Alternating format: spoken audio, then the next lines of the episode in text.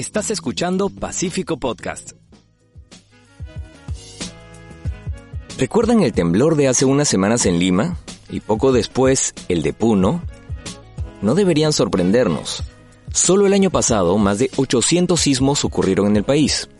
Y según el Instituto Geofísico del Perú, unos cuantos superaron la magnitud 6 y causaron desastres. Hola, mi nombre es Oscar y en este episodio de Pacífico Podcast vamos a descubrir algunas verdades y también algunos mitos sobre la manera de prepararnos ante un sismo. En una situación de emergencia, estar informado sencillamente puede salvarnos la vida. Sabiendo eso, conversamos con William Mego. Él es ingeniero de riesgos y experto en la gestión de desastres de Pacífico Seguros, y nos resolverá muchas de las dudas que tenemos sobre lo que hay que hacer y no hacer al momento de prevenir y enfrentar un evento sísmico. Acaba una primera duda. Una cosa que siempre se recomienda es tener identificados los puntos seguros de la casa para refugiarnos en caso de un sismo. Pero el detalle es que no todas las viviendas y construcciones son iguales. Por eso la gran pregunta es, ¿Cómo podemos reconocer y garantizar que las zonas elegidas sean realmente seguras? Es cierto, no todas las edificaciones son iguales. Y aquí hay que tocar un tema muy preocupante en el país, que es la autoconstrucción.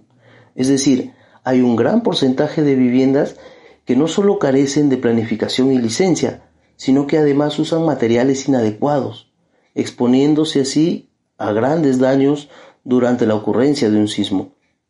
Ahora bien, ¿Cómo identificamos los puntos seguros? Ubicando los elementos estructurales en común, como por ejemplo las uniones de vigas con columnas, los umbrales de las puertas, por ejemplo, en el caso de los edificios multifamiliares, aquellas placas que se encuentran entre los ascensores. Ojo a lo que dice el especialista sobre la autoconstrucción. Ya se sabe que todo lo que empieza mal no suele acabar bien.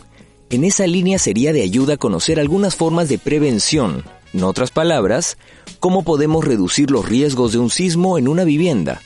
Atentos.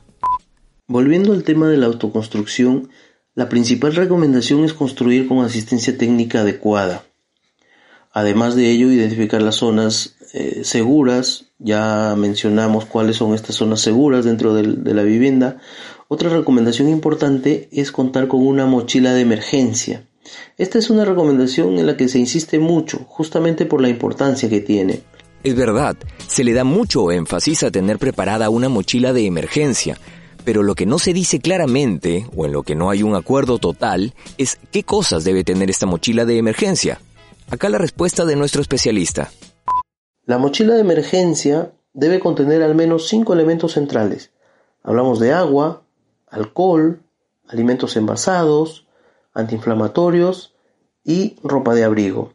Cada uno de ellos es importante porque nos ayudarán a enfrentar las necesidades básicas de la familia por los primeros días después del siniestro, hasta que la situación se normalice o podamos llegar a un refugio o centro de atención. Cuando hablamos de prevención, también se habla mucho de tener definidas de antemano rutas de evacuación seguras. Ahora, lo que sería bueno saber es si esto también se aplica para viviendas y espacios domésticos. Si estamos en casa, ya no hay que definir una ruta de evacuación. Lo que hay que hacer es mantener aquellas zonas de tránsito que nos hagan llegar a la puerta de nuestra casa libres de obstáculos u objetos en las partes altas. En el caso de los edificios, hay que siempre usar las escaleras. En ningún caso debemos usar los ascensores o las escaleras eléctricas, ya que éstas pueden sufrir desperfectos como consecuencia del sismo. Quedémonos en esa parte, la evacuación. ¿Qué pasa si vivimos en un departamento de pisos bajos, digamos en un segundo o tercer piso? ¿Allí qué es mejor? ¿Quedarnos en la vivienda? ¿O podríamos bajar las escaleras y salir al exterior si el sismo es leve?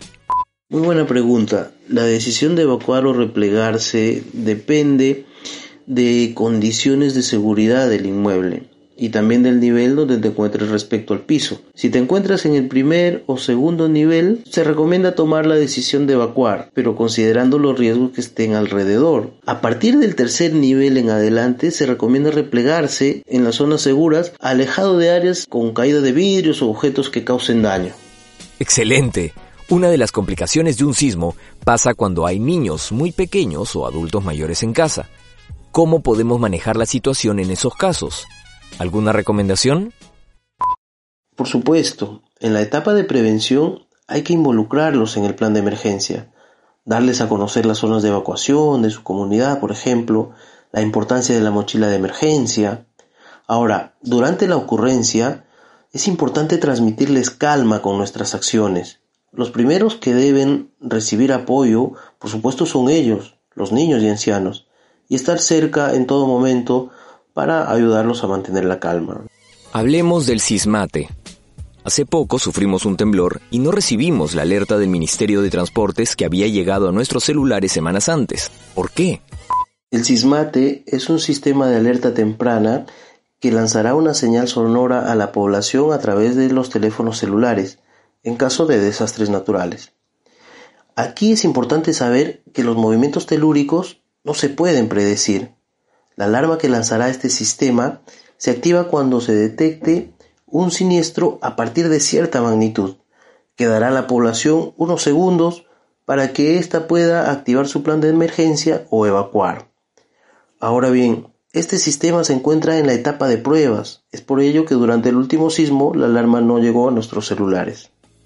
Queda claro, si bien parece que será de mucha ayuda este nuevo sistema de alerta, lo mejor para protegernos y salir de un sismo sin nada que lamentar es planificar y prevenir. Hay que seguir los consejos de los especialistas y recordar que estar informados puede hacer la diferencia. Gracias por escucharnos y sigue nuestro programa en Spotify, Evox y Apple Podcasts. Nos encuentras como Pacífico Podcast. Y recuerda, no estás solo. Hasta la próxima.